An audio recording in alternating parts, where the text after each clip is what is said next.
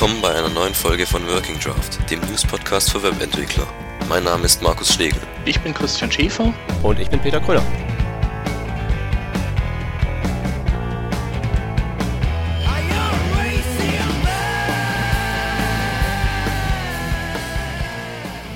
Willkommen bei Revision 3 vom tollen Working Draft Podcast. Ähm, heute wieder zu dritt, wie wir es ja dauerhaft eigentlich einplanen. Und ja, wir haben heute drei große Themen eigentlich nur. Drei, oder sagen wir ein großes Thema und zwei so ein bisschen so halbgroße. Und es geht um Mozilla und Google und dann fangen wir gleich mal mit Mozilla 1 an. Und das geht um, ist so ein bisschen schon rumgegangen, Mozilla F1 heißt das. Ein Plugin, zumindest jetzt mal noch ein Plugin von offizieller Seite, das was genau macht. Frage. Peter? Ich? Ähm, du darfst, bitte. Okay. Ähm, ja, also ähm, Mozilla hat sich wahrscheinlich mal ähm, im Web umgeschaut und ähm, denen ist einfach der, die Misere aufgefallen, dass viele Seiten die User mit irgendwelchen lustigen ähm, ja, Bookmark-Möglichkeiten verschiedener Social News und Social Bookmarking-Dienste und äh, Retweet und Teilen Knöpfen äh, zuwirft und ähm, haben sich überlegt, dass das ja irgendwie Kacke ist.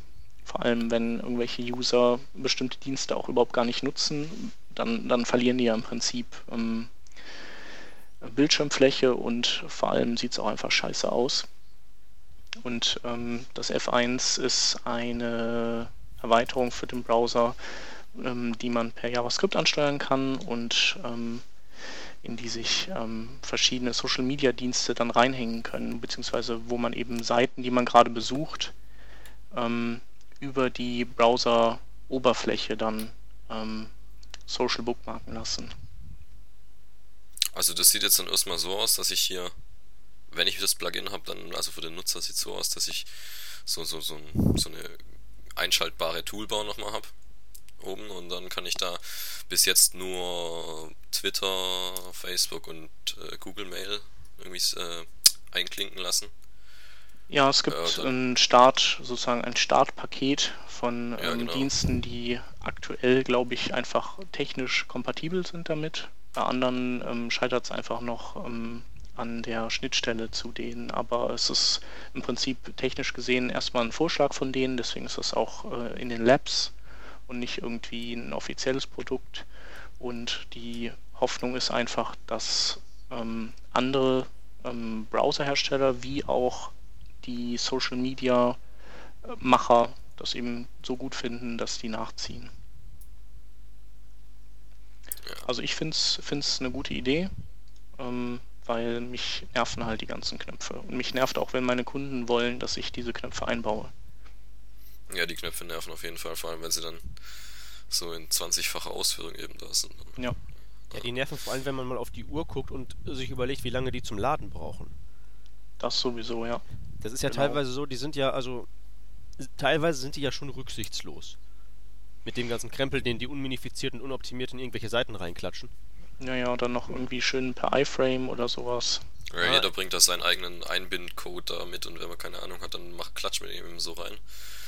Und, und dann hat man da 1000 iFrames und JavaScript-Schnipsel, die irgendwie da gar nicht hingehören müssten. Was ja, und vor allem cool ist, weil, weil, weil, weil so, so ist das immerhin so, dass ähm, ne, selbst Oma kann das einbauen ins Blog. Das ist sehr einfach. Das ist halt nur. Ähm, das würde ich bezweifeln. Dass man das einfach einbauen kann. Man muss es trotzdem genau. noch reinkopieren und alles. Also redest du jetzt von F1 als äh, nee, so einfach, meine, dass ich, deine Oma das einbauen kann oder die diese Social Media Schnipsel mit iFrames? Die Social Media Schnipsel. Sobald Oma fit genug ist, um das Template zu bearbeiten. okay. Ja, okay. Er, er, erfahrene Oma kriegt das hin. Und dann kann die diese Schnipsel einbauen, was ja eigentlich irgendwo auch ganz gut ist, wenn man wirklich aus, aus ähm, der nicht techigen, aus der nicht Nerd-Sicht einfach sieht, oh, ich baue diese zwei Zeilen ein und flupp, ich habe Facebook an meiner Seite. Das ist ja irgendwo auch ganz cool, dass das so hinhaut. So simpel. Die Frage ist halt, ob dieses F1 jetzt irgendwie ähm, hilft, in Anführungszeichen, diese Buttons auszurotten. So, ich denke, das ist schon die Zielrichtung und ähm, ähm, an sich von der technischen Anlage her hat es das Potenzial dazu. Ähm, nützt halt nur alles nichts, wenn die anderen nicht mitmachen. Also insofern müsste man mal schauen. Aber es hat schon Vorteile. Also ähm, zum Beispiel, dass du deine Seite nicht irgendwie nachrüsten musst, wenn irgendwelche neuen Social-Media-Dienste kommen. Ähm, ich glaube, du kriegst im Prinzip die eingeblendet, bei denen du tatsächlich auch Mitglied bist. Also wenn du jetzt nicht bei Twitter bist, kriegst du halt auch keinen Twitter-Knopf. Oder wenn du nicht bei Facebook bist, kriegst du auch keinen Facebook-Teilen-Knopf. Das ist auf jeden Fall sinnvoll, ja. ja. Ja, die Frage ist halt, kriegt halt Otto Normalsurfer überhaupt einen Knopf? Ja, bei der Skriptgeschichte jetzt kriegt er definitiv einen. Also da besteht nicht die Gefahr, dass jemand das nach Facebook ähm, schieben möchte, aber nicht tut. Mhm. Und was mir auch noch aufgefallen ist jetzt so in meiner täglichen Benutzung, ich habe das jetzt zwar drin, auch seit einigen Tagen, aber benutzt habe ich es noch gar nicht. aber benutzt du die anderen Buttons denn? Ja, Gegenfrage? Da, ja. genau, das ist, das ist nämlich das Ding. Weil ähm, das F1, das habe ich jetzt, ähm, das habe ich jetzt da oben, habe ich so eine Toolbar und die habe ich die meiste Zeit ausgeblendet, weil so viel Platz habe ich hier nicht. Und ähm, die ist bei mir auch mental eigentlich ausgeblendet. Wenn ich aber jetzt so ein, irgend so ein lustiges YouTube-Video sehe und ähm, mich da gerade mal drüber so richtig beömmel, dann ähm, liegt, wird mir sozusagen direkt unter dem Video direkt nahegelegt, pass auf, das könntest du doch auch weiter verteilen, wenn du möchtest. Mhm. Was nicht, was nicht ganz verkehrt ist eigentlich. So, ach gut, dann klicke ich da eben drauf und teile das noch eben ähm, meinen Followern oder sonst wen mit. Aber vielleicht liegt es auch einfach daran, dass du das, äh, dass du natürlich jetzt erst seit ein paar Tagen mit dieser Erweiterung rumsurfst und du YouTube schon länger auf die Art und Weise benutzt und sozusagen der, der Griff zum YouTube-Button gelernt ist und ähm, der andere noch nicht. Und ähm, du hast ja quasi ein einheitliches Interface dann auf allen Seiten. Das heißt, in der, in, auf lange Sicht oder in der Summe ähm, profitierst du vielleicht dann doch davon oder vor allem, wenn du irgendwelche Shortcuts hast, ähm, die, die immer fix sind. Ja, also was ich mir vorstellen könnte, ich könnte jetzt ja theoretisch sämtliche Facebook-Buttons und Twitter-Gebimsel und sonst was ja einfach mal adblocken. Dann wäre zumindest ja. die Seite ja schon mal für mich schneller, was ja schon mal fein wäre. Aber auch das ist dann wieder so die Sache, das ist was für den, für den Nerd, der überhaupt in der Lage ist, seinen Adblocker ähm, da jetzt so zu, zu ähm, konfigurieren und davon was zu haben und so. Und bis halt wirklich irgendwie F1 oder was ähnliches in allen Browsern überall vorhanden ist und von allen genutzt wird, ist halt die Frage, ob jene Berater, die halt allen Seiten sagen, ihr müsst jetzt Facebook-Buttons haben oder sowas, einfach sich in Rauch auflösen. Ähm, also ich sehe das zeitnah nicht. Ja, also ich glaube, die Berater, die, die werden immer irgendeine neue Sau durchs Dorf treiben. Ähm, aber äh, letztendlich muss man ja immer mal anfangen mit sowas. Also klar wird das ähm, morgen und übermorgen auch noch nicht ganz groß abheben. Ähm, aber Social Media, wie auch in, also in welcher Form auch immer, sind da und werden auch wahrscheinlich bleiben. Und ähm, für die Katze ist es nicht. Und irgendwann hat auch jemand mal mit HTML5 gestartet und jetzt in zehn Jahren ist es ja schon fertig. Und deswegen ähm, könnte das ja auch was geben. Na gut. Ich, ich bin, was den Nicht-Nerd angeht, halt ein bisschen skeptisch. Aber falls ihr. Ja, die werden Hörer, schon die Letzten sein. Ja, aber falls, falls, falls, der falls der geneigte Hörer ein Nerd ist und in der Lage ist, sich, seine, sich dann die äh, feindlichen ausspielenden Facebook-Buttons zu ähm, adblocken, dann würde ich das Ding auf jeden Fall nehmen. Dann wird man diesen ganzen Krempel nämlich zumindest für sich persönlich endlich mal los. Man muss ihn zwar noch einbauen, aber man kann ihn sich selbst vom Hals halten. Und das finde, fände ich schon ganz cool. Ich werde das mal ausprobieren. Hört sich doch gut an. Also ich irgendwie, also ich stehe da irgendwie ganz äh, allein, scheint mir jetzt, äh, indem ich immer noch Links kopiere aus der, aus der Status, aus der Zeile, Adresszeile und dann irgendwie überall rein kopiere, äh, manuell. Ja, so mache ich das auch. Also ja, du stehst so, okay. da nicht alleine. Ich brauche die Buttons alle nicht. Ich ja, weil ich habe hab gedacht, die Buttons, die benutzt eigentlich sowieso niemand. Das ist immer nur so, so ein Phänomen gewesen, dass es halt ja, die sind halt da und die benutzt keiner, aber in, wenn jetzt der Peter da tatsächlich da mal draufklickt, hätte ich ja, eigentlich nicht gedacht. Die sind ja auch schon vor, die sind ja oft schon irgendwie vorformuliert. So, äh, ja, das, ich lese stimmt, und beömmel mich gerade über die und die Seite und ich finde das dann irgendwie meistens nicht, das ist nicht das, was ich dann dazu gerne posten würde. Genau. Ja, Moment, das, das, ist ja, gerade, das, ist ja, sehr differenziert. Also zum Beispiel, ähm, also ich weiß nicht, wie ihr das macht mit eben rauskopieren und reinpasten, aber mal angenommen, ihr wollt was nach Facebook weiterverteilen. Ich habe nicht Facebook immer in einem Tab offen. Und wahrscheinlich würde mir das auch mein Rechner nicht verzeihen, weil die Seite ja nun nicht gerade JavaScript sparsam ist. Und mit Firefox und sowas und den ganzen Speicherlecks, da wäre ja innerhalb von 5 Minuten äh, alles voll. Macht ihr dann, geht, surft ihr dann Facebook an und kopiert das dann da rein und macht es ja, dann wieder ich zu? schon. Bei mir ist auch Facebook kein Problem irgendwie. Ja, ich habe ja auch 8 GB RAM, da kann ich auch Facebook auflassen dann. Mit dem, Fi mit dem Firefox? Uiuiui. Ja. Ich bin mit Chrome. Ähm, nee, also das ist äh, bei dem bei dem Plugin da F1 Plugin, da ist dann auch so, ich habe den Link und dann schreibe ich da irgendwas dazu, aber ich habe keine keinen Einfluss drauf, wie der Link aussieht und wo, an welcher Stelle von meinem Tweet zum Beispiel der erscheint. Und das habe ich doch dann noch irgendwie gern in der Hand, wenn ich sag, äh, ich lese gerade Link und das ist toll oder irgendwie sowas. Also so mhm. mittendrin in meinem Tweet soll der Link kommen. Und, und, und wenn ich das über das F1-Teil mache, dann schickt er einfach irgendwie den Link raus. Ich habe da keinen Einfluss, ob der jetzt am Ende oder am Anfang von meinem, ja. von meinem Satz ist. Oder also ich, ich habe da gern noch irgendwie die Kontrolle drüber. Ich habe das jetzt mal zwangsweise damit öfters mal was gemacht. Also es ist auf also jeden Fall besser als die, die Buttons halt, die direkt auf der Seite sind. Ob, ob das dann gut genug ja, ist, dass man. ja. Benutzt, also, also den, den, den Twitter-Button finde ich eigentlich recht benutzerfreundlich. Weil da kann man den Text ändern und dann ist der auch praktischerweise, also wenn man den anklickt, dann landet man auf so einer ähm, mhm. Transferseite quasi, wo man dann eben nochmal den Text markieren kann und der vorgefertigte Text ist bereits im Textfeld markiert. Man muss also nur einmal entfernen drücken, dann ist er weg und kann seinen eigenen Senf da reinschreiben. Das ist schon recht benutzerfreundlich eigentlich. Also was ich auch ähm, hatte, ich habe mal vor irgendwie ganz, ganz langer Zeit bei einer Reihe von Seiten gemessen, wie diese Dinger benutzt werden, diese ganzen ähm, Social Media Buttons. Und das sah damals ziemlich finster aus. Das waren aber hauptsächlich diese Bookmarking-Services. Wo es ja, wo er erst sowieso, da gab es erstens damals, ich weiß gar nicht, wie das im Moment aussieht, ich benutze solche Teile kaum noch, gab es verdammt viele Anbieter. Und die hatten alle ihre eigene Toolbar. Und da brauchte halt keiner die Buttons. Das heißt, selbst wenn die benutzt wurden, die Services, ging es über die Browser-Toolbar. Und davon scheint das jetzt ja interessanterweise irgendwie abgerückt zu sein, hin zu den Buttons. Weil zumindest mir ist es passiert, als letztens mal mein Code für einen Twitter-Link, den ich früher immer verwendet habe, kaputt gegangen ist, als die auf New Twitter umgestellt haben, äh, habe ich einiges an Flack bekommen, dass ich das bitte schön schnell reparieren soll. Mhm.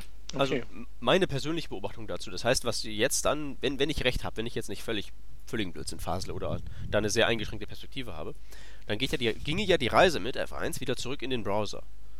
Was eigentlich hm, aus den genannten Gründen wünschenswert und sinnvoll wäre. Die Frage ist halt nur, ob es gelingt. Muss man mal sehen, ja. Hauptsache man ähm, persönlich hat was davon. Erstmal. Also schaden kann es zumindest nicht. Also es ist halt eine flankierende Maßnahme und ähm, vielleicht bringt es ja ein bisschen was. Das muss ja nicht gerade eine Revolution auslösen. Ja, also, also ich als, als, als Kopierpaste-Verwender äh, sehe da irgendwie keinen Bedarf für, für mich persönlich, aber kann man ja mal für den Nicht-Nerd und alle anderen kann man das ja mal machen. Kommen wir aber mal irgendwie zum, zu einem interessanteren Thema, interessanteren Thema, wie ich finde, Firefox 4, und zwar die aktuelle Beta, Ausgabe 7 müsste das sein, wurde vor vier Tagen, glaube ich, irgendwie veröffentlicht, runterladbar. Ähm, und da sind einige ziemlich interessante Neuerungen ich glaube, so groß kann man vier Säulen äh, oder fünf Säulen ein, eingrenzen, nämlich ähm, 3D-Beschleunigung, also Hardware-Beschleunigung von 3D-Kram. Auch von anderem. Auch von anderem, ja, okay. Also generelle Hardware-Beschleunigung. Dann so Formulare, wie sie eben in HTML5 neu irgendwie definiert werden. Ähm, Jägermonkey als JavaScript, da kommen wir, da steigen wir überall noch später genauer drauf ein. Und ja, OpenType Features, die mit, die jetzt im CSS genutzt werden können. Und zwar auf ziemlich low-levelige Art. Wie soll was machen? Was machen wir zuerst? Jägermonkey hat, den, Jägermonkey hat den coolsten Namen, wir fangen damit an. Okay, Jägermonkey hat den coolsten Namen. Ja, worum geht's genau? Ähm, ja, Jägermonkey ist, äh, also fangen wir mal so an, der Firefox äh, lag ja jetzt schon einige Weile ähm, in, im Bereich JavaScript performancemäßig zurück. Die hatten ihre Engine Trace Monkey, ähm, die ein, wie der Name schon sagt, einen Tracer beinhaltete. Und wenn der zur Anwendung Tracer? Ein, ein Tracer ist sozusagen ein, ein Programm, ähm, Also die anderen Browser haben, haben einen relativ billigen Just-in-Time-Compiler und der Tracer, der analysiert den Code irgendwie noch genauer und ähm, sortiert den um, sodass am Ende die Ausführungsgeschwindigkeit nochmal steigt. Äh, Problem für ihn, oder beziehungsweise er hat auch noch so, ähm, so Features drin wie äh, Sprungvorhersagen und so weiter, die, die ihm ordentlich Beine gemacht haben. Einziges Manko war, er, er konnte halt oft nicht zum Zuge kommen, weil Code so aufgebaut war, dass er gegen die Wand gefahren ist und dann ist, Javas, äh, ist Firefox auf seine äh, 0815 JavaScript Engine ähm, zurückgesprungen als Fallback. Und ähm, da gibt es eben keinen ähm, Compiler und entsprechend langsam war diese Engine. Und okay, das hat halt also dazu geführt, dass im, im Mix, also manchmal konnte Trace Monkey was reißen und, und in vielen Bereichen nicht ähm, dass Firefox einfach äh, mittlerweile eine lahme Wurst ähm, geworden ist in JavaScript. Also den Trace Monkey gibt es dann immer noch, aber der wird begleitet von einem von dem Jäger Monkey, der so den genau. Äh, nicht optimierten Kram oder. Genau, der liegt so dazwischen im Prinzip, also zwischen ähm, nicht optimiert und mega ultra optimiert. Okay. Entspricht halt irgendwie mehr dem, dem Alltag oder dem Alltagsszenario. Und ähm, für die war natürlich auch nicht so easy, ähm, entsprechende Routinen einzubauen, die, äh, die entscheiden, wann jetzt äh, auf Trace Monkey umgeschaltet wird und wann intern auf Jäger Monkey umgeschaltet wird. Gibt es das bei anderen Browsern auch, dass die so zweigleisig fahren? Oder nee. ist das so eine, also ist schnell eine Spezialität von Genau, das von ist okay. ja richtig. Also alle anderen haben einfach haben im Prinzip das, was Jäger Monkey ist. Ah, okay. Ja. Und ähm, es gibt auch eine, eine, eigene Seite, wo die sozusagen immer ihren Fortschritt während der Entwicklung von äh, Jäger Monkey beziehungsweise der, der Kombination dann später der ähm, beiden Engines ähm, ja, mitgeteilt haben. Das war äh, www.arewefastyet.com und da sieht man in zwei populären JavaScript-Benchmarks so ähm, ja, Messkurven, welche Browser mit welchen Engines wie schnell sind und daran lässt sich auch ganz gut der Fortschritt der Mozilla-Jungs ablesen. Also mittlerweile, ich glaube, in einem sind sie vorne und im anderen, das ist der Google-eigene V8-Test, da liegen sie ähm, komischerweise noch hinter dem Chrome. Aber ich denke, da werden sie auch nie vorbeikommen. Das ist ja deren hauseigener Benchmark.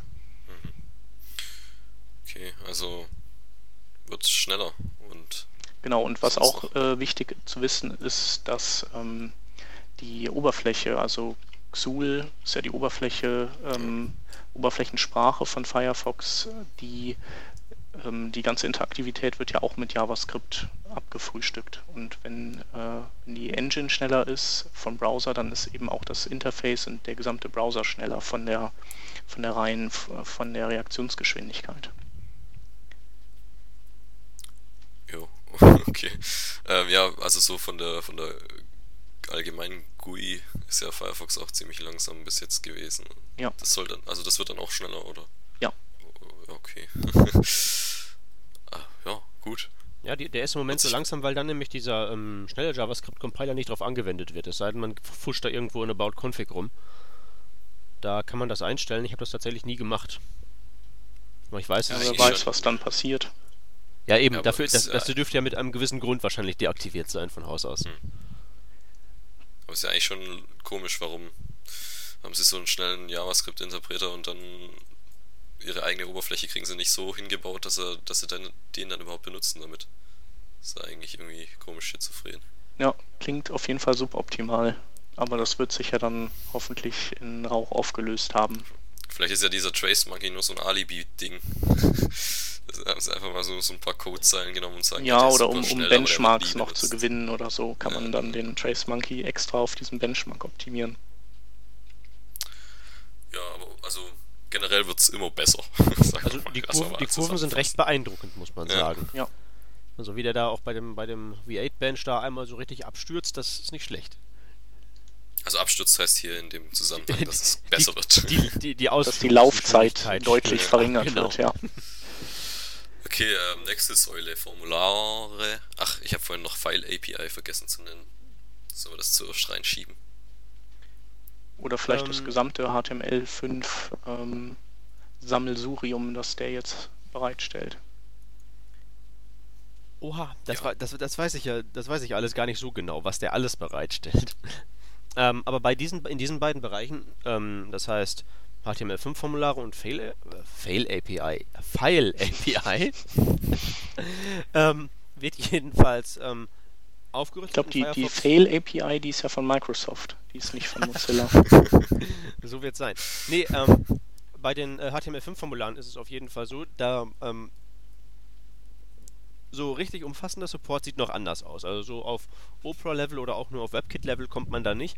Aber die fangen halt jetzt an, das zu implementieren. Und die HTML5-Formular- ähm, Elemente, das heißt, das sind erstens neue Elemente und zweitens eine eingebaute Validierung.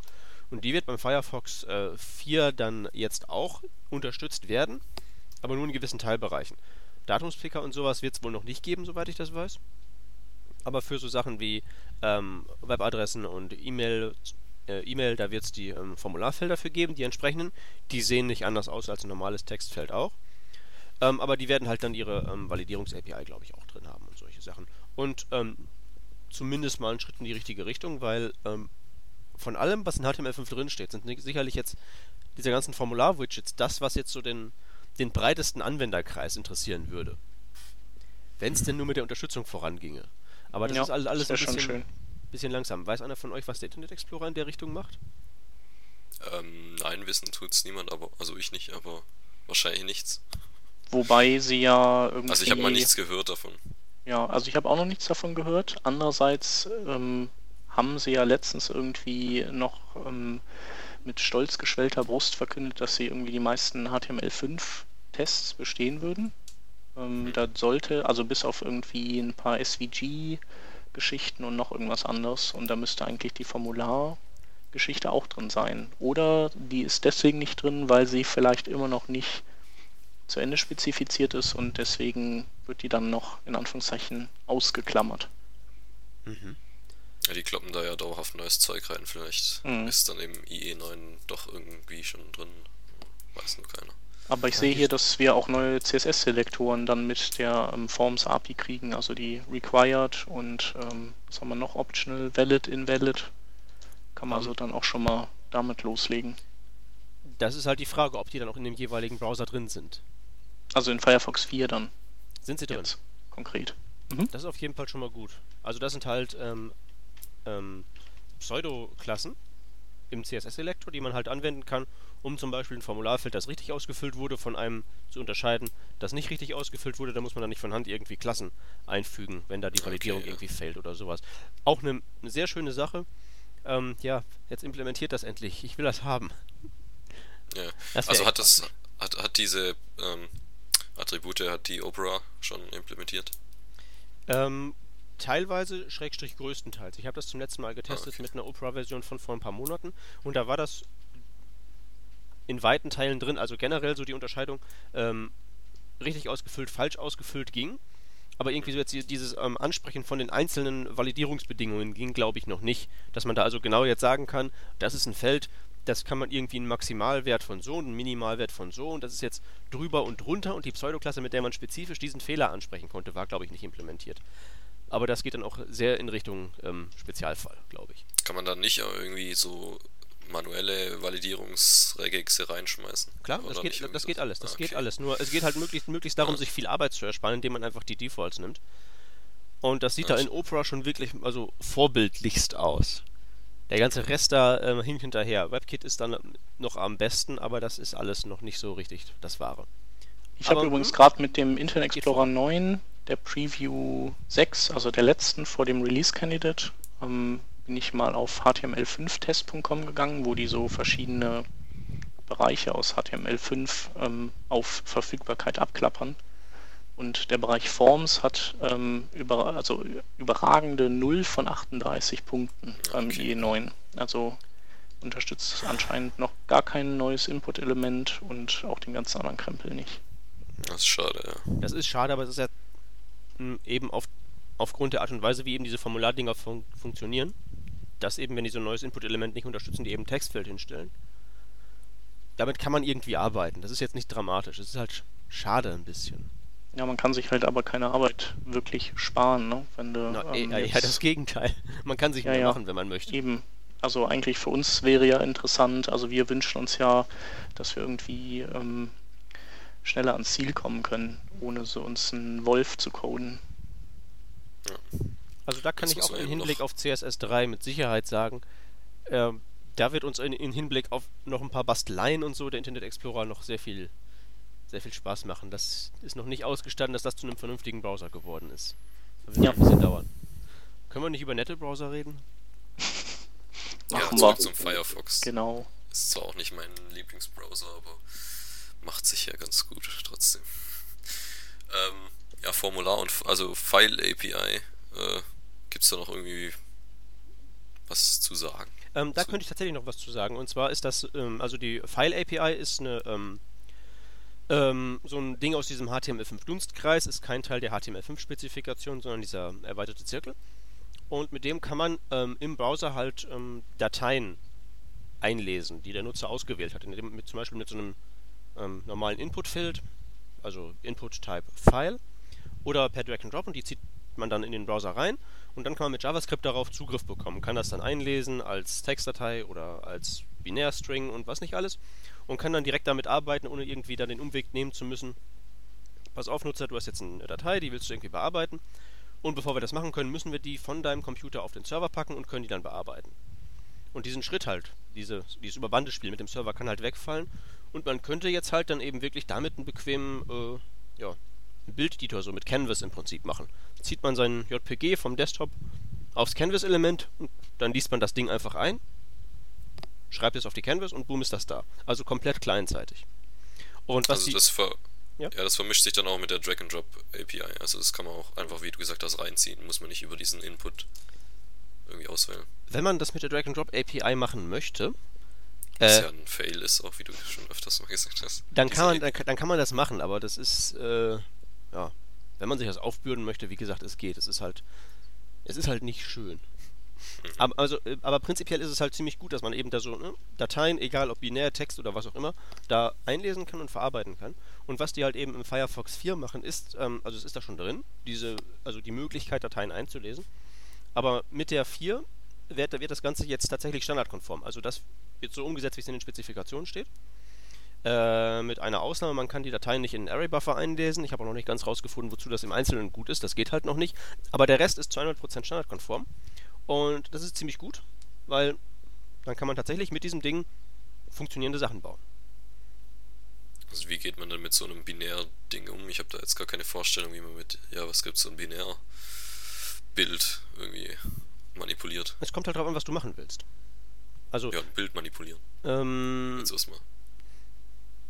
Ja, ähm, lass mal kurz überlegen, wie würde man das machen. Man könnte zum Beispiel es so machen, ähm, du willst ja ein Bild auf die Canvas kriegen. Mal als Beispiel. Mhm. Und bevor du ein Bild auf der Canvas schreiben kannst, musst du das Ding irgendwo im DOM ähm, existent haben. Der, du kannst nur auf die Canvas schreiben, was der Browser so als Ressourcen da hat. Du kannst nur die Schriften verwenden, die er kennt, du kannst nur die Bilder verwenden, die in der Seite vorkommen. Das heißt, das Problem, das du hast, wenn du es über dieses ähm, über so eine Dateiauswahl machen möchtest, du musst irgendwie diese Datei in dein DOM reinkriegen. Und da gibt es jetzt zum Beispiel bei der File API die praktische Methode, ähm, eine Bilddatei als Data-URI einzulesen.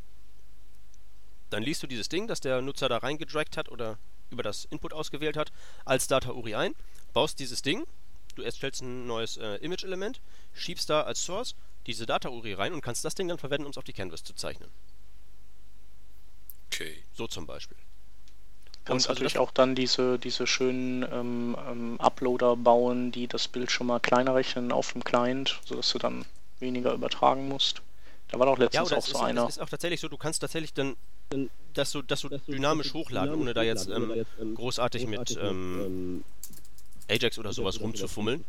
Ähm, weil du zum Beispiel dieses ganze, dieses ganze Hochladen ist tatsächlich ein, ja, so ein so ein Prozess, der läuft halt und du kannst dich dann während der ganzen Zeit, du kannst diesen, diesen Prozess verfolgen. Es ist nicht so, wie wenn du ein Formular abschickst und das einfach ähm, irgendwo in Richtung Server schiebst und du wartest jetzt darauf, dass dir das irgendwann dir meldet, ich bin jetzt fertig oder dir meldet, es ist schiefgelaufen, sondern du bist tatsächlich da irgendwie reingeklinkt und kannst somit Events abfragen.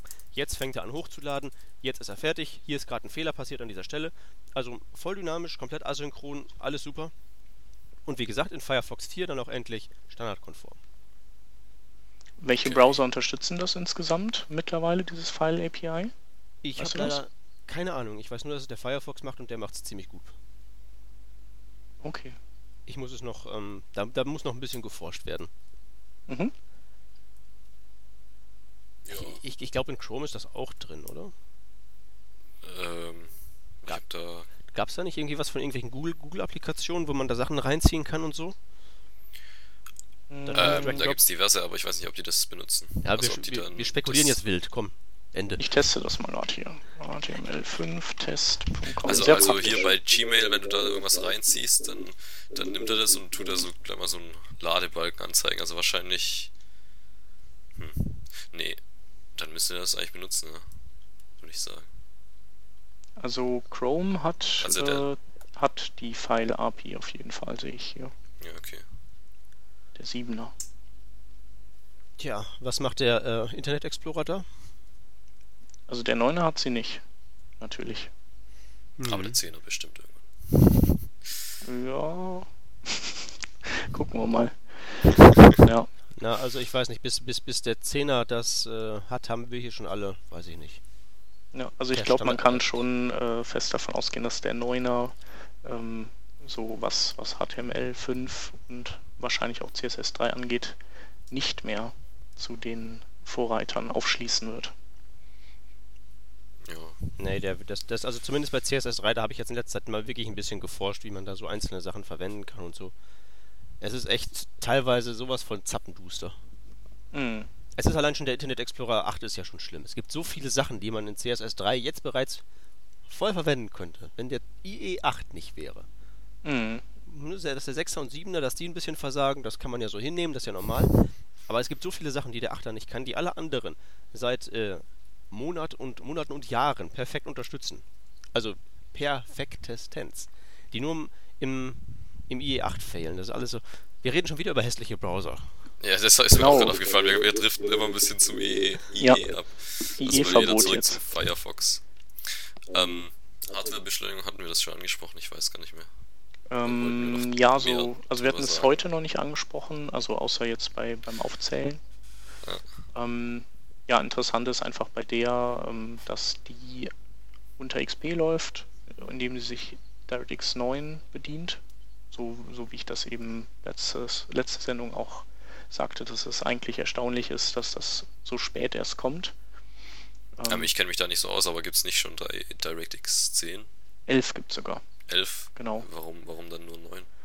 Ähm, also es heißt im Prinzip, ab 9 gibt es Hardwarebeschleunigung. Das heißt dann nicht, dass man alles von äh, A bis Z bekommt, aber die wesentlichen leistungssteigernden Geschichten, die bekommt man schon ab, ab 9. Also ähm, vor allem diese, dieses äh, Layering, also wo man eben per Hardware verschiedene Seitenlayer übereinander legt und, und verschieben kann und so.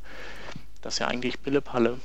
Und das gibt es dann schon ab DirectX 9, was es nicht gibt unter XP, also dann auch nicht im, im Firefox 4, weil es technisch ja nicht möglich ist, ist ähm, das Schriftenrendering, das wir letztes Mal hatten, ähm, über DirectWrite bzw. Direct 2D. Das gibt es halt erst ab, ab, der, ähm, ab DirectX 11 und das gibt es erst ab Vista aufwärts. Okay. Genau, und auf dem Mac gibt es äh, dann Hardwarebeschleunigung über OpenGL dann für den Firefox 4. Und weil wir hier so ein äh, breit gefächerter OS-Podcast sind, wie sieht es unter Linux aus? Also unter Linux haben sie, glaube ich, derzeit noch keine Hardwarebeschleunigung, aber wenn sie OpenGL auf dem Mac schon hinbekommen haben, dann müsste es, also kann der Weg jetzt nicht mehr furchtbar weit sein. Also wenn, dann hapert es vielleicht eher weniger an, an der Verfügbarkeit von OpenGL äh, als vielmehr an den Grafiktreibern. Das ist ja unter Linux auch immer so ein bisschen knifflig. Ja. Ja. Gut. Genau. Achso, und ähm, ja, WebGL hat er, glaube ich, auch automatisch jetzt aktiv. Und da haben wir dann natürlich auch eine 3D-Beschleunigung. Also letztendlich ist das ja ähm, ja, wie eine nackte 3D-Engine, die dann ähm, genutzt werden kann für 3D-Applikationen. Ja, langsam könnte auch mal jemand irgendwas damit machen. Also mir fehlt da irgendwie immer, also jetzt haben es, der Chrome hat ja jetzt äh, Hardwarebeschleunigung, hatten wir letztes Mal und, und, und Firefox, aber irgendwie so, eigentlich müsste ja Google jetzt mal so, so was, was richtig Tolles damit basteln. Hat Google ja ähm, schon. Ich glaube hier ähm, dieser Quake 2 Port. Ja, ja, okay, das. Ja. Genau, und dann gibt es ja auch schon äh, einige ähm, 3D-Engines. Also es gibt dieses äh, ich glaube, die heißt Copper Cube. Ähm, das ist ein, so ein Spin-off von einer Engine, die ähm, Copper Licht heißt, glaube ich. Die, die wiederum eher so eine wirklich Full-Sized Grafik-Engine ist. Ähm, das ist schon nicht schlecht. Und dann gibt es ja noch die von mir äh, angedeutete ähm, 3GS Engine, über die ich letztens gestolpert bin, die auch sehr Da machen wir einfach ist. mal ein Ding der Woche draus, oder? Was haltet ihr davon? Das, können, das, das, haben wir jetzt nicht in der Liste stehen, aber da machen wir einfach, das ist unser Ding der Woche. Okay. Verlinken wir auch noch. Machen das wir. 3JS. Ja. Das ist ähm. übrigens die einsteigerfreundlichste Browser 3D Engine, die es momentan gibt, so vom, vom Kurz Hirnkurzschlussfaktor her. Und was macht man da jetzt genau? Hat man, ist das irgendwie so eine Art äh, Framework für 3D-Anwendungen oder wie muss ich mir das vorstellen? Ja, Genau, also du kannst, ähm, du kannst jetzt Blender nehmen zum Beispiel und hast dann ein Exporter-Plugin für Blender, kannst dir irgendwelche schönen Blender-Modelle exportieren und kannst sie dann über dieses Framework einladen, ein Licht, dir eine Kamera, definierst, wie die, ähm, wie die vielleicht sich bewegen sollen, ähm, wie das so mit Kollisionsabfragen ist und Events. Ich denke mal, das wird jetzt noch nicht drin sein, weil es noch Work in Progress ist. Aber ähm, ja, ist natürlich auch super aufwendig und äh, das muss man natürlich auch immer so unter dem Aspekt sehen und auch die anderen sind ja noch nicht lang nicht fertig und da ist es schon super beeindruckend. Ja, ich wollte ja auch gerade sagen, das ist ja nicht, ähm, das macht man ja nicht mal eben so. Irgendeine so 3D-Applikation zusammenkloppen. Vor allen Dingen, ähm, wie ist das eigentlich? Wisst ihr das, ähm, wie stabil mittlerweile die Spezifikationen da sind? Sind die noch groß am Rumschrauben? Also ich denke, dass die das WebGL als Spezifikation schon ziemlich ähm, festgezurrt sein dürfte. Also da die ja im Prinzip nur abgeleitet wird von ähm, äh, OpenGL bzw. OpenGL ES, das ist so ein ähm, sozusagen eine, eine, kleinere Fassung von OpenGL, die dann auch von Mobilgeräten unterstützt wird. Ja, es ging mir auch um die äh, Implementierung im Browser halt. Als ich nämlich zuletzt mich damit befasst hatte, das war als ich ähm, für mein Buch da ein Kapitel drüber geschrieben habe, da war das noch relativ, ähm, da war es schon einigermaßen einheitlich, aber da waren schon die Nachwehen von, also wenn man nicht den aller, aller aktuellsten Browser im letzten Nightly und sowas hatte, da war das mit der Implementierung, mit der Einheitlichkeit schon nicht besonders weit her. Okay, ja, das kann, ich glaube, das wird, also ich kann mir vorstellen, dass das nach wie vor so ist. Also dafür ist es einfach noch zu neu und ähm, ich denke auch die, das Implementieren von so einer ähm, OpenGL-Engine ist gar nicht mal so trivial. Mhm. Aber nichts Genaues weiß man nicht. Ja, genau. Mhm. Aber sollte Aber man in meinem Auge behalten. Ähm, also nochmal jetzt zurück zum Firefox 4 jetzt im, im Speziellen. Das ist jetzt im, ähm, im Firefox 4 inwiefern drin, dass das jetzt standardmäßig aktiviert ist? Oder? Ja, also in der, in den, ähm, ich weiß gar nicht, in der, in der 3.6er ist es ja glaube ich nicht drin in den ganzen, ähm, ähm, was waren das, Betas, glaube ich, waren es ja, oder Alphas, da war es schon drin, war aber nicht standardmäßig aktiviert. Ähm, und jetzt haben wir es standardmäßig aktiviert. Also es ist so stabil im Browser, dass die sagen, ja, dann, ähm, dann ist es eben nicht nur, nicht nur ähm, eine ganz gefährliche Spielerei, sondern nur noch eine gut funktionierende Spielerei und deswegen aktivieren wir die.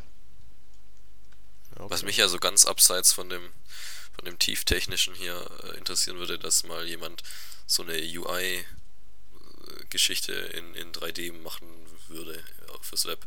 Also da würde ich jetzt eher an Google denken, obwohl die da UI-mäßig ja sowieso nicht so die Helden sind. Aber zum Beispiel auf dem iPhone, da ist ja, hat ja Apple schon seit seit, seit ganz, also seit es das iPhone noch nicht nicht mal gibt, irgendwie schon so 3D-Beschleunigung für 2D, also eigentliche 2D-Sachen gemacht. Ja. Sieht man ja dann immer, dass da irgendwie so die, diese Fenster sich so irgendwie zusammenklappen und dann irgendwo unten im Dock verschwinden oder so. Das ist ja auch irgendwie alles 3D beschleunigt. Genau. Und dass man sowas eben mal irgendwie so, so ein paar Sachen fürs Web also im Prinzip hast du das ja durch diesen, das ist ja sozusagen, darauf zielt ja die ganze Hardware-Beschleunigungs-Arie bei den diversen Browsern, also bei Chrome und, und Firefox und IE9. Das hast du dann ähm, frei Haus schon mit drin. Ja, also halt, mir fehlt jetzt da quasi noch das Framework dazu, dass da jemand, dass ich hier so jQuery ähnlich da nicht wirklich als Designer viel denken muss, sondern kann da sagen, ja. mach mir mal so eine modale Box irgendwie her. Ja, äh, aber das kriegst du demnächst ja auch durch äh, die ähm, 3D-Transforms. Also du hast die ja im Safari schon drin. Und ähm, also ich habe damit schon ein paar Sachen gemacht. Äh, zum Beispiel hatte ich so eine habe ich äh, einem Kunden eine Lagerverwaltung gebaut, wo er sein, sein Lager von oben sieht und dann sieht er die ganzen Gänge. Dann kann er ein, ein Regal in einem Gang anklicken und dann klappt sich das quasi so nach unten, dass die Kamera dann quasi auf dem Boden, vom Boden aus guckt und dann fährt, fährt halt ein Regal von unten auf und dann kann er die Regalhöhe noch anklicken und dann weiß er genau, also dann hat er quasi auf sehr ähm, ähm, coole und stylische Art und Weise den Lagerplatz definiert.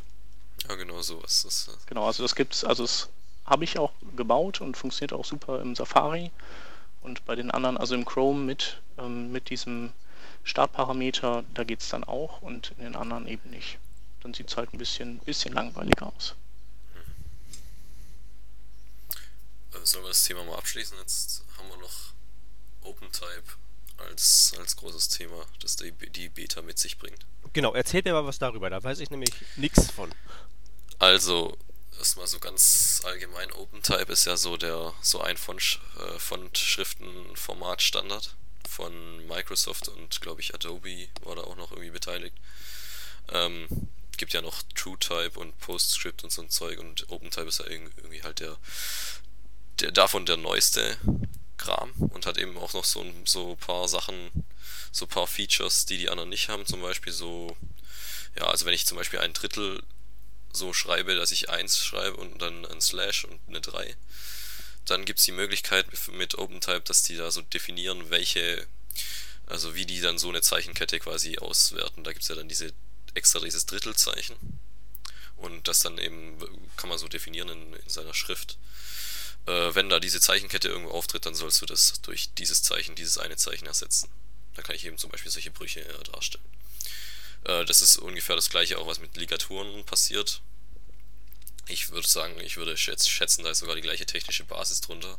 Das ist nur, äh, kann man nur anders, anders ansprechen. Also Ligaturen heißt halt, dass ich zum Beispiel zwei Buchstaben habe, FI, die äh, möglichst also wenn man die so auseinanderschreibt als einzelne Buchstaben, dann kommt sich eben dieser, dieser I-Punkt mit dem vom F, mit diesem Kringel oben ein bisschen in die Quere und deshalb hat man gedacht, so als, als die ersten Schriften so designt wurden, hat man sich so Ligaturen ausgedacht. Das heißt, FI ist eigentlich nur ja, eine FI-Ligatur dann. Wenn diese, wenn F, wenn ein F und ein I auftauchen, dann macht man nicht FI, sondern dann macht man ein anderes Zeichen. Das sieht dann für den Benutzer irgendwie aus, trotzdem noch wie zwei, aber eigentlich ist es technisch gesehen ein Zeichen. Und so, ja, so Zeug ist eben in OpenType, irgendwie kann man da definieren. Ich glaube, in TrueType-Ligaturen sind da auch drin, aber ja, so ein paar Sachen mehr kann halt OpenType. Cut. Und Shep ist raus. Ja, connecte. Ich versuche ihn dauernd reinzuziehen und trotzdem weiter zu laufen. Aber hörst du denn nicht dieses, hörst du denn nicht dieses Anrufgeräusch? Ja, ja, ich, ich ziehe ihn ja dauernd wieder rein. Ja, aber ist das nicht ein bisschen kacke für unsere Aufnahme? Jetzt wird der geneigte ja, Hörer nachher hören, dass wir nicht mal unsere Skype-Verbindung offen halten können. Es ist doch kein, bei keinem drin, es kommt doch nur aus dem Output. Also ich verrate nichts. Ich weiß nicht. Aha, da ist er. Genau. Okay, wir waren bei den Ligaturen stehen geblieben. Weitermachen, ja, ich, vergessen, worum es geht. Ja, und der, der Firefox jetzt, der äh, bietet eben irgendwie so eine Schnittstelle für den für, für CSS. Ähm, ja, dass ich da alle, alle möglichen definierten OpenType-Features auf ziemlich, auf ziemlich niedriger Ebene ansprechen kann. Also da gibt es von Microsoft in der, in der OpenType-Spec äh, gibt es da so eine, ich glaube, das müssten so circa 200 Einträge sein, von Conjunct Forms, Capital Spacing, Historical Forms und so weiter heißt das alles dann und hat alles so tolle, so tolle Abkürzungen gibt es dann und dann kann ich eben in meinem CSS dann definieren. Äh, jetzt müsste ich jetzt muss ich überlegen, wie das genau heißt. Hier. Ähm, genau, Font Feature Settings, also Pre äh, Prefix Mods für Mozilla, Font Feature Settings und dann Doppelpunkt und dann definiere ich da eben mit, also es ist eigentlich nur ein String das sage ich dann AALT zum Beispiel. Ähm, 1. Also das heißt, ich enable dann diese, diese spezielle OpenType, äh, dieses spezielle OpenType-Feature. Ähm, also man kann eigentlich alles dann mit, damit machen, was man so in, in, in dieser OpenType-Spec da so findet. Das ist, ich habe es mir jetzt nicht so genau angeguckt, aber es ist auf jeden Fall ausführlich von Microsoft hier äh, beschrieben. Und wenn man da auf jeden Fall, wenn man da was machen will, das bisschen ausgefuchster ist, dann kann man sich das mal angucken, alles. Braucht man, muss man aber viel Zeit mitbringen. So die, die grundsätzlichen Sachen, so wie eben Ligaturen oder Kapitälchen, ähm, also dass zum Beispiel äh, alles quasi Großbuchstaben sind, aber eben doch nicht, also dass der erste Buchstabe, wenn es ein Großbuchstabe ist, trotzdem noch größerer Großbuchstabe ist als die anderen. Bisschen schwer zu erklären, dann dann kann man das irgendwie noch so definieren, dass er tatsächlich irgendwie die Schrift, das Schriftfeature nimmt und nicht irgendwie das selber irgendwie hin, hin biegt, weil das kann man, also bis jetzt machen es glaube ich manche Browser so, dass die einfach die Schrift verkleinern und dann, also Großbuchstaben setzen und die Schrift verkleinern, damit es dann so aussieht, wie wenn es Kapitälchen wären, aber mit OpenType ist es eigentlich auch ganz einfach, das richtig zu machen eben. Weil die eben die Zeichen alle anders aussehen, wenn sie wenn sie richtig richtige Kapitelchen sein sollen. Also wenn ich richtig verstehe, kann ich dann manuell sozusagen auf diese Features zugreifen und veranlassen, dass die verwendet werden. Ja, richtig. Also ja, eben dieses eigentlich das einzige, was man als CSS-Schnittstelle hat, ist dieses äh, Font Feature Settings Attribut und dem weist man einen String zu und der sagt, äh, diese Abkürzung ist gleich 1 oder ist gleich 0. Das heißt an oder aus und die Abkürzung kann man dann in der Spec nachschauen, was die genau macht. Und dann hat man hier, kann man ziemlich viel damit anstellen. Geht sogar noch weiter, dass man also dieses, dieses, diesen String, der ist nicht nur so, eine vor, so ein vordefiniertes Set an irgendwelchen Features, die in OpenType sind, sondern OpenType erlaubt auch manuell, ähm, also eigene, wenn, wenn ich als Schriftdesigner jetzt meine eigene Schrift mache und ich will da so ein Feature einbauen und will das irgendwie, ich, ich habe da keine Ahnung, wie man das macht, aber ich kann auf jeden Fall mir selber irgendwelche solche Routinen quasi programmieren, die dann irgendwas veranlassen, dann definiere ich da selbst so ein Kürzel, das dann möglichst nicht mit einem anderen sich kollidiert. Und dann kann ich das als CSS-Fuzzi dann auch wieder ansprechen. Also das ist eigentlich nur die Schnittstelle, die da auf das OpenType entsprechend zugreift. Und das ist toll. Ähm, ja. ja. das ist schon sehr beeindruckend, aber was halt noch fehlen würde, wäre so eine eigentlich eine, eine, Abstraktion, weil das ist wirklich ziemlich ziemlich tief, also unter SMCP oder LIGA, also LIGA, okay, das könnte man noch ableiten, aber T, Num und Swish und so ein Zeug, also es sind meistens nur so vierstellige Abkürzungen, da kann man sich halt nicht wirklich viel vorstellen. Müsste man alles im Kopf haben oder irgendwie die, Spe die Spec dauernd vor sich haben. Und da würde, würde so eine Abstraktion irgendwie noch fehlen, dass man sagt, ja, ja oder irgendwie so ein Feature, Ligatur 1 äh, oder sowas, das ist einfach die Ligaturen dann äh, enabled oder ein Exporter für irgendwie Grafikprogramme, wo dann der, der Grafiker oder Designer eben seine Schrift schon ähm, nach allem allen Regeln der Kunst eingestellt hat und dann machst du einfach so, ja, äh, genau, gib mir ist. bitte mal hier gerade die, die Font-Feature-Settings Eigenschaft fürs CSS von dem Font und dann kannst du die vielleicht da reinpasten. Ja, richtig. Also da merkt man halt auch schon, dass das CSS irgendwie immer mehr so weg vom selbst schreiben irgendwie geht, weil das hat ja auch mit den, mit den Animationen und so, das will man eigentlich nicht selbst schreiben, auch wenn so CSS eigentlich bisher immer so, ja, das schreibe ich von Hand, weil da weiß ich eigentlich alles. alle, alle, alle CSS 2 Sachen sind mir irgendwie, irgendwie bekannt und die schreibe ich da halt so aus, aus, aus dem Kopf hin. Aber, aber diese Abkürzung jetzt mit dem Font-Feature-Zeugs, das, das ja, da wäre so ein Exporter eigentlich besser. Ja, vor allem muss man, muss man dann ja auch erstmal ähm, nochmal ein, äh, ja, ein Designstudium hinlegen, bevor man überhaupt weiß. Also es ist ja nicht nur, man muss sich ja nicht nur merken, welche Werte man setzen kann, sondern auch, was die überhaupt machen. Ne? Ja, das stimmt. Also es, man kann zum Beispiel, das, das, was den größten Impact hat, wahrscheinlich sind so alternative Zeichen. Also es gibt zum Beispiel ähm, so bekannte Freefonts, äh, gibt es da nicht viele, die das haben, aber jetzt fällt mir spontan mal die Scriptina ein. Die hat, glaube ich, noch so einen, so einen alternativen Zeichensatz und da sind einige, einige Buchstaben eben irgendwie noch mehr ausgeschmückt, ausgeschmückt und hier noch ein Haken und da noch irgendwie äh, super irgendwo einen Strich eingebaut. Und wenn man eben zum Beispiel so ein, so ein äh, eine Überschrift haben will und die ganz fancy stylen möchte, dann kann man da alternative, die alternativ, alternativen Zeichen enablen, was man jetzt irgendwie im, im Fließtext lieber vermeiden sollte. Mhm. Ja. Okay, jetzt habe ich sogar ich verstanden, wie das funktioniert. Alles klar mit solchen Schriften, die noch Alternativ-Varianten haben. Ja. Ah. Also in so einem OpenType-Ding, da sind ja, also so eine, so eine Datei an sich, die ist ja riesengroß eigentlich. Also re relativ, also es müsste, man denkt sich eigentlich, es müssten nur so ein paar Vektorgra Vektorgrafiken sein. Aber abgesehen von so, so ganzem hintigen Informationszeugs und Kerning-Kram ist dann eben auch noch voll so ja, alternative Zeichen und Ligaturen und so ein Gedöns drin, das man als normaler CSSler jetzt bis jetzt nicht wirklich ansprechen konnte, aber jetzt geht's eben. Aber werden die nicht zum Teil auch vom Browser automatisch eingebaut? Ähm, weiß ich gar nicht. Also wahrscheinlich Ligaturen schon.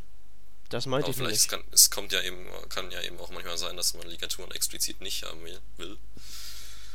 Weiß ich jetzt gerade nicht so. Ja, ich, ich meine schon solche, solche, solche dekorativen, auch alternative Ligaturen und eben mit so Geschwurbel dran. ja, genau, zum Beispiel dieses S, die ST-Ligatur, die wird eigentlich nie, sieht man die. Und wahrscheinlich kann man die, wenn es eine Schrift unterstützt, dann auch damit einbauen. Okay, jetzt finde ich es auch. Also die hat, hast du ja, glaube ich, du in, de, in, deinem Logo auch irgendwann mal gehabt, oder so. Genau, genau, wollte ich gerade sagen. Vor zwei Jahren hätte ich mir das gewünscht. Ja, genau. ähm, ja. Also FI-Ligaturen und FL und FF und sowas wird wahrscheinlich schon, glaube ich, so naturgemäß äh, gerendert, aber, aber so ganz ausgefallene Sachen. Ja, wir lassen die, die Typo-Nerds mal ein bisschen spielen und gucken uns das mal an. Wann mhm. kommt der Firefox 4? Ich glaube, ja, den haben die ja genau. verschoben, oder? Ja, den haben sie hin und her verschoben und jetzt weiß man immer noch nicht, wann er wirklich kommt. Also jetzt aktuell ist er verschoben auf Anfang 2011 und er sollte rauskommen Ende 2010. Was eigentlich Anfang ein Déjà-vu ist. Anfang und Ende ist ja auch so eine wunderbare Terminangabe. ja, das geht bis zum Sommer. Mhm. Ja. Der Duke Nukem unter den Browsern. Besser spät als nie. Ah, hoffen wir es nicht. ja. Okay, aber wenn er auf jeden Fall das alles mitbringt, äh, dann haut es schon ordentlich rein. Ja, der Firefox 4 ist ein Ast. Mir fällt gerade noch was ein. Der Firefox 4 ist ja auch der erste, der so Teil, Teile von, ähm, von Firebug-Funktionen ähm, tatsächlich in seinen Kern einbaut. Das hatte ich letztens mal, als ich nämlich mit dem Ding. Da ist mir letztens aufgefallen, dass der Konsol-Log irgendwie nicht unterstützt, kann das sein? Doch, doch, doch. Der unterstützt, aber das ist alles, ähm, das ist ein bisschen. Das ist kompliziert. Das ist halt also ähm, da jetzt drin. Tatsächlich kann man also jetzt diesen Firefox 4 runterladen und darin tatsächlich jetzt rumhacken, auch in der Mangelung von Firebug und nicht komplett aus der Haut fahren, weil es da eben jetzt so eine richtige, ähm, eine, eine brauchbarere JavaScript-Konsole drin gibt, die man verwenden kann. Ähm, und das fand ich sehr praktisch, dass, das, dass diese Entwicklungstools da jetzt so tendenziell reingeschoben werden. Also es ist im Moment noch etwas rudimentär. Das macht jetzt im Vergleich zu Firebug jetzt noch nicht, es artet jetzt nicht in Spaß aus, aber es ist schon relativ nützlich. Wenn man also wirklich mal was loggen will und dann auch das Objekt, das man geloggt hat, so aufklappen und inspizieren möchte und so, das geht da alles schon ziemlich gut. Und ähm, hatte, hatte ich vergessen zu erwähnen, ist aber eigentlich ein sehr praktisches Feature. Okay, lass mal, lass mal schnell zum nächsten Thema kommen, heißt's hier. Weil wir nämlich schon fast eine Stunde haben und wir wollen ja da drunter bleiben irgendwie. Genau, jetzt wir werden ja äh, geschlagen und ausgepeitscht, wenn wir über 60 Ja, genau, jetzt haben, wir, jetzt haben, wir, nur drei, drei Themen, aber es sind trotzdem so Riesenthemen. Da muss man jetzt genau. trotzdem gucken, wie wir mit der Zeit hinkommen. Also kommen wir einfach mal jetzt von Mozilla zum nächsten großen Web-Mitspieler äh, Google, eigentlich dem größten. Und da gibt's ja schon seit längerem hier dieses Google Instant glaube ich heißt es nur, dass man eben seine, seine, in seine Textbox da bei Google irgendwas eintippt, anfängt einzutippen und schon beim ersten Buchstaben zeigt er schon irgendwelche Ergebnisse, die eventuell ich meinen könnte. Und da haben sie jetzt eben in der letzten Woche das erweitert, indem noch irgendwie solche Previews, Preview-Bilder beim Hovern ähm, angezeigt werden, gerendert werden und gleich noch mit dem, mit so einem Overlay, an welcher Stelle das gesuchte Wort wie auftritt. Also in welchem Absatz wird irgendwie so drauf, wie so eine Lupe drauf gemalt. Und ja, grundsätzlich weiß ich nicht. Ist das nützlich? Ich, ich, ich hab's, ja klar, also es ist halt, ist halt, gibt's halt jetzt, ne? Aber wenn man da so drüber hovert, dann, also ich, ich glaube, ich bin da zu langsam, äh, zu schnell dafür. Weil ich klicke da halt an und dann sehe ich vielleicht rechts noch kurz, wie es aufblitzt, dieser, dieser Screenshot. Aber wirklich hier Mehrwert bietet er mich, mir dann auch nicht mehr, wenn ich dann schon angeklickt habe. So geht, so geht mir das auch schon mit dem Instant an sich. Tippe ich ein und dann haue ich auf Enter und das da irgendwie zwischendrin irgendwie flackert da unten, das ignoriere ich halt. Ja. Also ich weiß eigentlich schon, bevor ich eintippe, was ich suche. Naja, Instant könnte ganz nett sein, wenn das nicht diese restriktive, dieses restriktive Blacklisting betreiben würde. Da stehen ja teilweise, ja, stehen ja teilweise äh, wirklich triviale und gänzlich harmlose Wörter auf einer Blacklist. Und sobald das irgendwo in einem Suchbegriff vorkommt, kommt da unten sofort gar nichts mehr. Ja, gab es ja diesen Hinweis, dass wenn man von Google Instant genervt ist, dann muss man einfach vor jeden Suchbegriff Fuck schreiben, dann kommt's nicht. Ja, nee, das funktioniert halt wirklich und das geht, geht halt auch jetzt mit, mit nicht so eindeutig ähm, bedenklichen Begriffen. Was mich halt irgendwie schon irritiert, weil mittlerweile bin ich schon an Instant gewöhnt, dass das von selbst kommt. Ich hau also nicht mehr auf Enter. Es sei denn ja, das, halt, das fällt mir auch auf. Es sei, denn halt, ich, es sei denn halt, ich suche nach irgendwas, ähm, was halt eben aus unerfindlichen Gründen auf dieser Blacklist steht. Ich werde mal einen Blogpost ausgraben, wo die mal, wo mal Leute recherchiert haben, was da alles draufsteht. Das ist teilweise äh, lustig und teilweise steht es da zu Recht drauf und teilweise halt auch nicht. Da fragt man sich dann eher, was die geraucht haben. Hm. Und also das sind so diese neuen Google-Features, wo ich halt so, ähm, die nehme ich halt so hin, ich persönlich. Aber jetzt so, das, also, das, worauf ich gewartet hätte, ist das jetzt eigentlich nicht. Ja, also eigentlich bin ich ja kein Freund von dem, von dem blöden Spruch Never change a running system, weil ich denke, dass man dauernd optimieren sollte, aber Google äh, da bei der Suche, die optimieren irgendwie in die falsche Richtung, scheint mir, weil so Preview-Bilder sind jetzt echt nicht das, was ich bräuchte. Also sollten da okay, die Suche ist schon schnell, aber. Die Frage ist, ob es dir schadet. Also, die haben ja schon irgendwelche, die machen ja schon Tests und nochmal Tests und fünfmal Tests und machen dann irgendwie erstmal. Ja, also mir schadet es vielleicht nicht, aber ich kann mir schon vorstellen, dass dieses Google Instant an sich schon mal ziemlich viele User verwirrt. Und mhm. ich weiß nicht, ob es schon, ob's schon standardmäßig jetzt mittlerweile ausgerollt ist oder ob es nur noch ist, wenn man mhm. angemeldet ist, aber auf jeden Fall, äh, ich weiß nicht, ich will da nicht so nicht jeder, jemandem zugucken, der das das erste Mal sieht und vom Web generell nicht so viel mitkriegt. Ja. Naja, also vielleicht ist es auch nach, eher für die Anfänger was. Jetzt nochmal, eins nochmal. Peter? Peter. Da schneiden wir dann auch raus, ja? Nö. Doch. ähm, nee, also ähm, ich weiß auch gar nicht mehr, was ich sagen wollte, deswegen halte ich jetzt die Fresse und lass Chef. Das schneiden wir aber echt raus, ey. Nix da. Vielleicht. Ich hatte einfach vermutet, dass es vielleicht so für die totalen Web-Noobs, ähm, vielleicht bringt es denen was. Oder vielleicht ist das ja auch. Ähm, ja, gut, ich kann mir, stimmt, ich kann mir vorstellen, wenn man sowieso langsam mit dem Tippen ist, dann ist es vielleicht gar nicht so schlecht, weil dann muss man nicht das ganze Wort austippen, sondern sieht, also das ist ja von so Suggestions, die es ja schon länger gibt, so ein großer Vorteil, weil dann tippt man irgendwie zwei Buchstaben ein und dann vielleicht kommt schon das Wort, das man gesucht hat. Ja. Da könnte ich mir dann durchaus, stimmt, da könnte ich mir vorstellen, dass das funktioniert. Also meine Webnoobs machen das eigentlich wie folgt, die tippen und gucken dabei auf ihr Keyboard. und gucken erst hoch, wenn sie fertig sind. Ja, das können, kann man ja ah, gerne. Stimmt, das, das, das kann man ja nur, gerne lustig finden. Steht, ja. Das kann man ja gerne lustig finden, aber das machen die ja tatsächlich. Das heißt, ja. ist, ist das für die jetzt wirklich was oder vielleicht doch eher für die Power-User? Und wie gesagt, ich bin halt von der Blacklist irritiert, aber vielleicht suche ich ja nur noch zu sehr nach ungehörigen Sachen. Hm. Genau, aber eigentlich reden wir ja gar nicht über das äh, Google Instant, sondern wir äh, reden ja eigentlich über das äh, Google Instant Preview. Das ist ja sozusagen das, was neu diese Woche dazu gekommen ist. Und das ist ja. einfach äh, ein kleines Lupensymbol hinter, dem, hinter den Suchergebnissen. Und äh, wenn man da draufklickt, dann geht in so eine Art wie so eine Mini-Lightbox auf, wo äh, ein Screenshot der Seite zu sehen ist, plus äh, gegebenenfalls die Stelle auf der Seite markiert, die das Gesuchte enthält. Also vielleicht ist, ja bei mir ist es irgendwie schon so, dass ich die Lupe habe ich noch gar nicht beobachtet, wie die sich verhält, aber ich habe einfach mal so drüber gehavert, also über den ganzen Blog. Mhm. Und da hat es auch schon sich angezeigt. Also vielleicht ist das irgendwie von User zu User unterschiedlich, aber äh, mit der Lupe habe ich jetzt bis jetzt mal noch nichts gemacht. Ähm, ja, dann guck dir die mal an. ähm, also ich könnte mir vorstellen, dass das vielleicht, also wahrscheinlich ist es irgendein Abfallprodukt von Google. Ähm, wo die halt irgendwie, keine Ahnung, mit ihren eine Million Servern sowieso Screenshots machen und dann haben die gesagt, ja komm, da können wir das dann da rein basteln. Äh, sozusagen, die haben ja wahrscheinlich, ich glaube, die haben ja auch so vier Tage arbeiten, einen Tag spielen.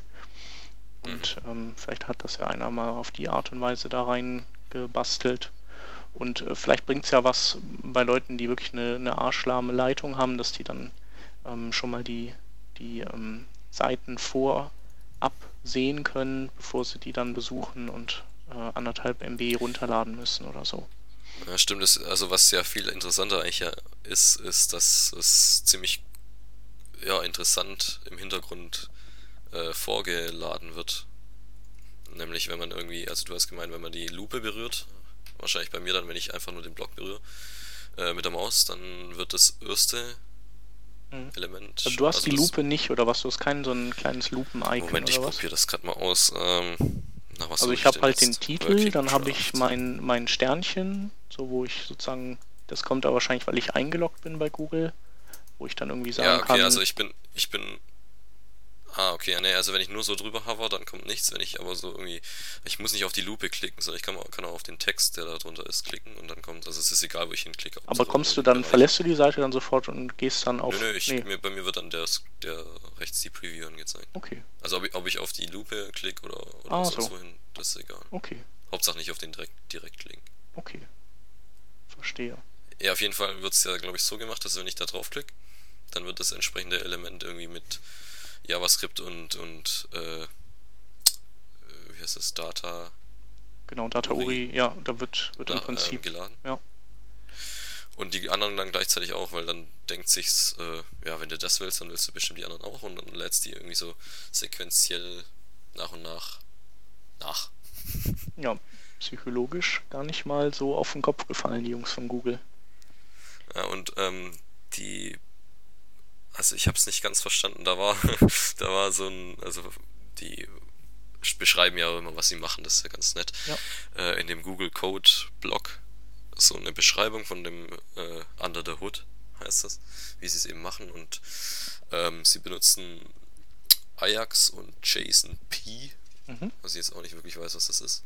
Das ist einfach nur eine Spielart von JSON. Ja, also im ja, Prinzip ein, JSON. Ja. Und übertragen das dann mit äh, den Data Uris da. Und zwar in nur einem Request pro Bild. Obwohl sie ja eigentlich zwei bräuchten, weil sie da noch dieses, dieses äh, vergrößert den, den Ausschnitt, in dem das Suchwort vorkommt, noch draufrechnen auf das Bild. Ja, wobei ich weiß gar nicht, ob sie den, ob der im Bild drin ist. Ja, das habe ich mich auch schon gefragt, ich glaube ob der nicht. gelegt ist mit CSR oder ja. mit. Ja. Also ähm, der, der ähm, äh, ein, einer hier auf Twitter, der, der Patrick Visenius, der hat das mal ähm, analysiert und in etwas verdaubarere Worte gepackt. Und ähm, der, ähm, der hat halt festgestellt, dass einfach eine Batterie von Ajax-Requests abgefeuert wird. Und dann kommt zurück einzeln Antworten per JSON und in denen sind Koordinaten drin, also wo soll Google irgendwie so Boxen aufziehen und das Bild selbst ist eben Data-URI kodiert drin und die Texte, die er eben an den Stellen gefunden hat, die sind da, stecken da auch drin in dem Objekt. Also können wir ja mal verlinken. Ist, ja, wir können ja jetzt, einfach verlinken und dann. Genau, ist keine Raketenwissenschaft und ist aber ganz interessant und hat er gut aufbereitet, dass man es halt echt gut kapieren kann. Ja, kann man wahrscheinlich, wenn man es liest, selber dann besser aufnehmen, als wenn wir es hier jetzt erzählen.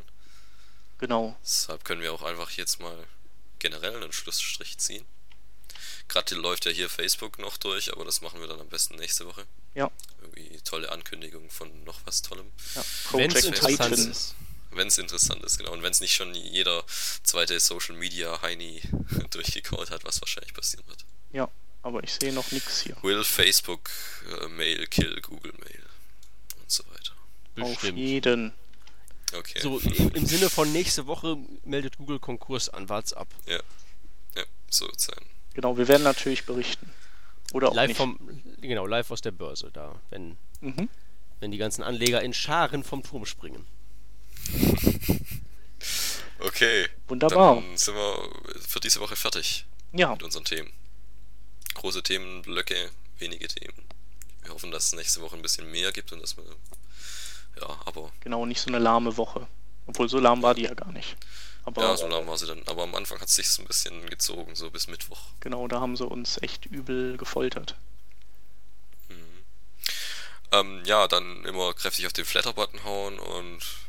Pff, genau. Tschüss, Wir schreiben noch ein paar mehr Worte zu den Links. Ähm, ja. Sonst wird der so Peter gelüncht. Und dann hören wir uns nächste Woche wieder. Ja. Tschüss. Tschüss. Ciao.